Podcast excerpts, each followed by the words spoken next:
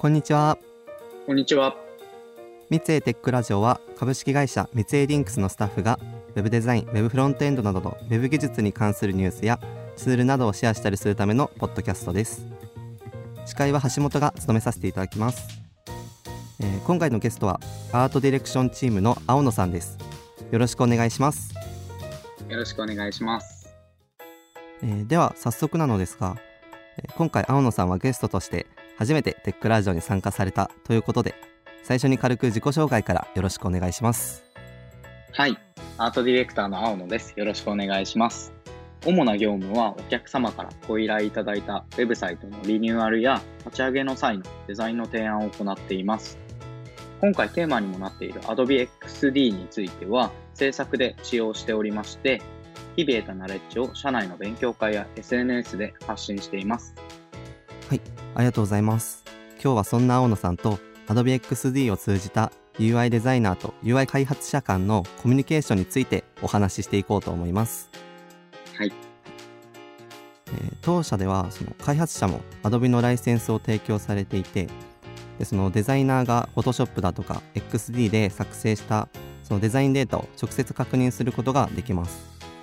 で最近だと、まあ結構その XD の連携が多い気はしますね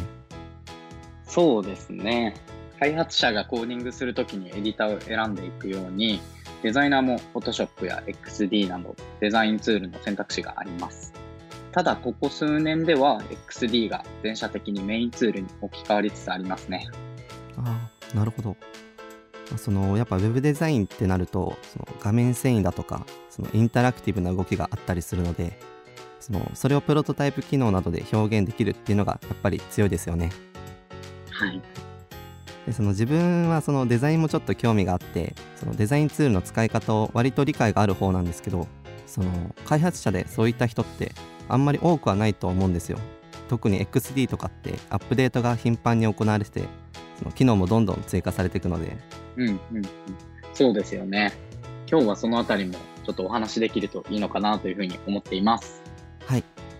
えーということでまず最初に、えー開発者が XD からコーディングの作業をするときに便利な機能やおすすめのプラグインについてご紹介していこうと思うんですが、えー青野さんには事前にいくつか開発者におすすめできそうなものをチョイスしていただきましたでは早速お願いしますはい。えーまず一つ目は XD にデフォルトで搭載されているデザインスペックという機能です。これはデザインデータをクラウド上にアップすることでデザインを構成する数値をブラウザ上から取れる機能になっています。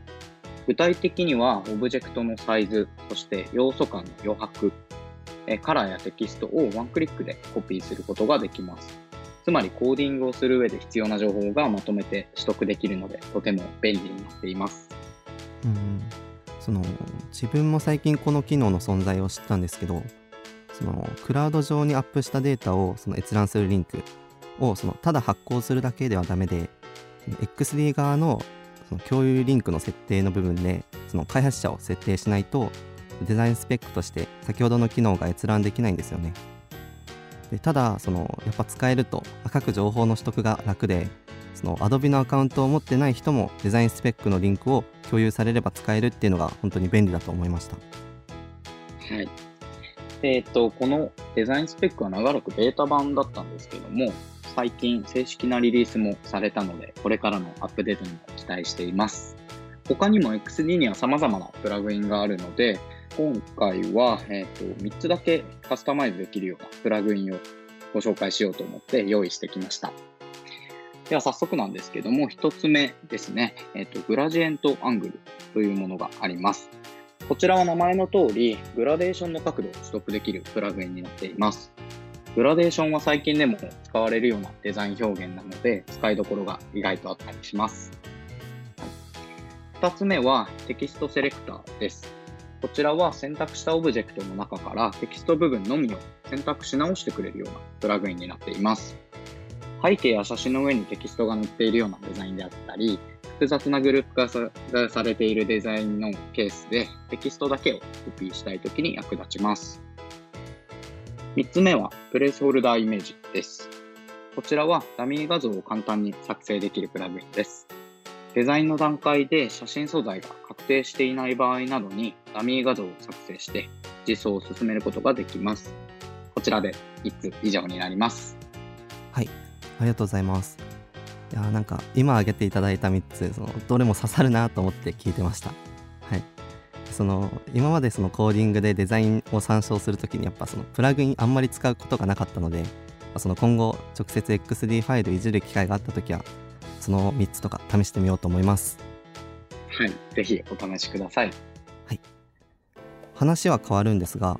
今回この Adobe XD の話をするにあたって、自分以前にこのテックラジオで一度その XD に関するテーマでお話ししたことがあるんですよ。はい、もちろん聞きました。XD が VS コードと連携できるようになったというお話でしたよね。あ、そうです。でその開発者とデザイナー間のコミュニケーションをより円滑にできる拡張機能だなと思ってその話していたんですけどやっぱりそのお互いに直接話し合ってここをこうしてほしいだとかっていうのを伝えることもやっぱそのコミュニケーションを円滑にする上で重要だと思うんですよ。はいまさにそこがとても重要だというふうに自分はいつも思っています。はいでそこでここからはちょっとその開発者とデザイナーが話し合う場ということでせっかくなので開発者である自分からいくつかデザイナーの方にそのデザイン作成時にお願いしたいっていうことを、えー、青野さんを通じてお話ししていこうと思います。あなんかちょっとずうずうしい感じなんですけど。でその後はそう逆に青野さんから開発者の方にお伝えしたいことをお話しいただければと思います。かりました。よろしくお願いします。お願いします。えー、ではまず自分からですけどその最初に、えー、コンポーネントの扱いについてです。そのページを設計する上でマークアップや CSS の命名をパーツ単位で行うことがあってでそのパーツをモジュールとかコンポーネントと呼んで管理していますでこのモジュールコンポーネントのまとまりごとにそのデザインでもまとめておいてもらえると助かるなっていう話なんですが、まあ、そのデザイン側でコンポーネントとしてまとめられてるとその同じ機能を持ったコンポーネントでその後々違うデザインが発生するっていうことが少なくなるんじゃないかなって思うんですよ。でそれが結果的にそのコーディングする時に余計なモジュールを作ってしまうのを防ぐことにもつながりますしその開発者もそのコンポーネントの通りにまとまったパーツとして設計ができるのでそれがあのよりスムーズな連携って言える気がするんですよね。で、まあ、その次になんですけどその OS に依存したフォントは使用しないでほしいっていう点です。でこれは例えばその MacOS の標準フォントである平木のとかはその Windows に入ってないのでその平木のフォントが使われたデザインを例えば Windows で確認するってなるとフォント違いでデザインが崩れてしまうみたいなことがよくあったりするんですよ。でこれで厄介なのがそのフォントが存在しなかったとしてもその XD 側で勝手にその置換されてデザインが反映されてしまうのでその開発者が気づけない点なんです。でそうなると微妙にデザイン違いのままその設計しかねないのでそこは注意していただく必要があるかなと思いました。はい、で最後はさまざまな場合を想定したデザインになっているかについてですこれはその数字やテキストなどのデータがその動的に増えるページの場合にそのデータがない状態のパターンとかそのデータが最大値の振る舞いについてとかのそのどうなるかっていうコメントがあるとその設計時に悩む時間とかデザイナーへの確認とかその手戻りっていうのが減るのでそのそういった先を見据えた対応があるとかなり助かります。自分からは以上になります。はい、ありがとうございます。まさに今いろいろといただいたところはデザインデータを作る上でも重要なポイントだなと思って聞いていました。モジュールコンポーネントのまとまりごとに作成することもそうなんですけど、コンポーネントの命名のルールが共有できているとよりスムーズに連携できるのかなというふうに感じました。あとはこう、シーンによってデザインが変わる場合の想定のところなんですけども、デザイナー側が各パターンで想定していくことはもちろん大事ですけども、すり合わせを行っていくような、まあ、実際に会って話したりといったコミュニケーションもポイントになりそうですね。はい。では次は逆にデザイナーが、え開発者に XD からコーディングするときにお願いしたいことですが、えー、まずはステートについてです。XD にはステートという状態別にデザインの見た目を定義できる機能があります。例えばですが、ボタンのデザインを作成する場合、通常時とマウスオーバーしたとき、そして非活性でクリックできないときの見た目を定義しておくことができるんですよね。ただこれが少しややこしくて、クリックして一つ一つ見ていかないと、ステートが実際に設定されているかというところを確認することができないんですよ。はい。なので、複数の状態が予想されるようなデザイン要素は、ぜひクリックして確認していただくといいのかなと思っています。でこれはもちろん、デザイナーがわかるように目印をつけたり、口頭で補足したりすることが重要なのですが、開発者の方にもこういった特性があるよというところを理解していただくことで円滑にやり取りができるかなと思いました。はい。もう一つですが、よくあるパターンとしては、色や余白などの細かい作り込みがビジュアルデザインには欠かせないというお話です。で例えば、サイトのメインカラーが決まっている場合でも、ポイントでメインカラーを使っていく場合と、背景に敷いていく場合で、面積によって色を少し変えていたりすることがあります。余白で言うと、基本はルール化していくのですが、周りの要素に合わせてイレギュラーな部分を作ってデザインのバランスをとっていたりといったように、ちょっと細かい部分になるんですけども、意図的にバランスを設計している部分があるので、そういった意図を組んでいただけると、一緒に良いものが作れるのかなと思いました。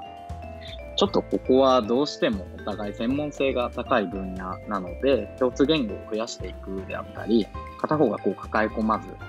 十分な意思疎通を取っていくことが大切なのかなというふうに思っています。で、先ほど紹介したデザインスペックもそうですけど、XD はそういったコミュニケーションを円滑にしてくれる上でも役立っていますよね。自分もこれで以上になります。はい、ありがとうございます。まあ、そのステートに関してはやっぱ知ってるのと知らないのでそのデザイナーへの確認とか作業する上でもったいない時間みたいのが大幅に変わってくるので是非覚えておきたいところだなって思いました。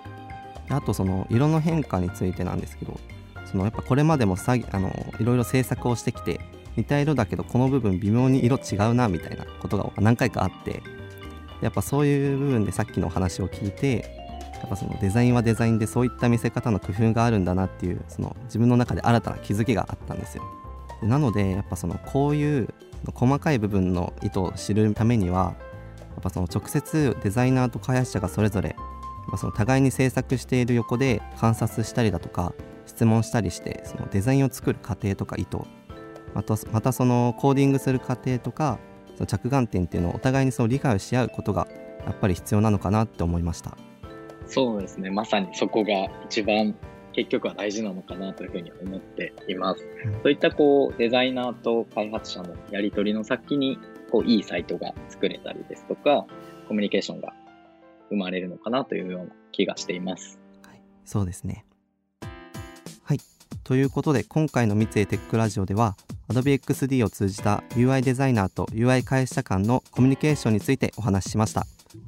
あのさん的に今後その XD で期待してることって何かあったりしますか？えー、っと、そうですね。やっぱりこう、自動アニメーションの機能があるんですけども、その拡張については気になっています。で、すでにだいぶ充実している機能なんですけども、えっと、自動アニメーションというのは今までデザインツールで表現が難しかった、え動きですね、インタラクションであったりアニメーションというところをデザイナーが簡単に作成できるようになりました。ただ、えっと、まあ、今度というか将来に向けては、このアニメーションの動きを作った上で、じゃあどうやって実装していくのかというような、実装しやすくするための、えー、数値の連携であったり、そういったアップデートを期待しています。はい。なんかその確かにアニメーション関連でそのデザイナーから開発者への連携ってその捉え方とか表現が難しい部分の一つだなって思ってるのでそこがより連携しやすくなる機能っていうのはやっぱ欲しいですね。はい、はい、最後に、えー、三井リンクスではスマートなコミュニケーションをデザインしたい UI デザイナー UI 開発者を募集しています採用サイトではオンライン説明会やオンライン面接なども行っていますのでチェックしてみてください。またこのポッドキャストは Apple Podcast、Google Podcast、Spotify で配信していますのでお好みのプラットフォームでフォローいただけると最新のエピソードをすぐ視聴できます。こちらもぜひご活用ください。それでは今日はこの辺で。ありがとうございました。ありがとうございました。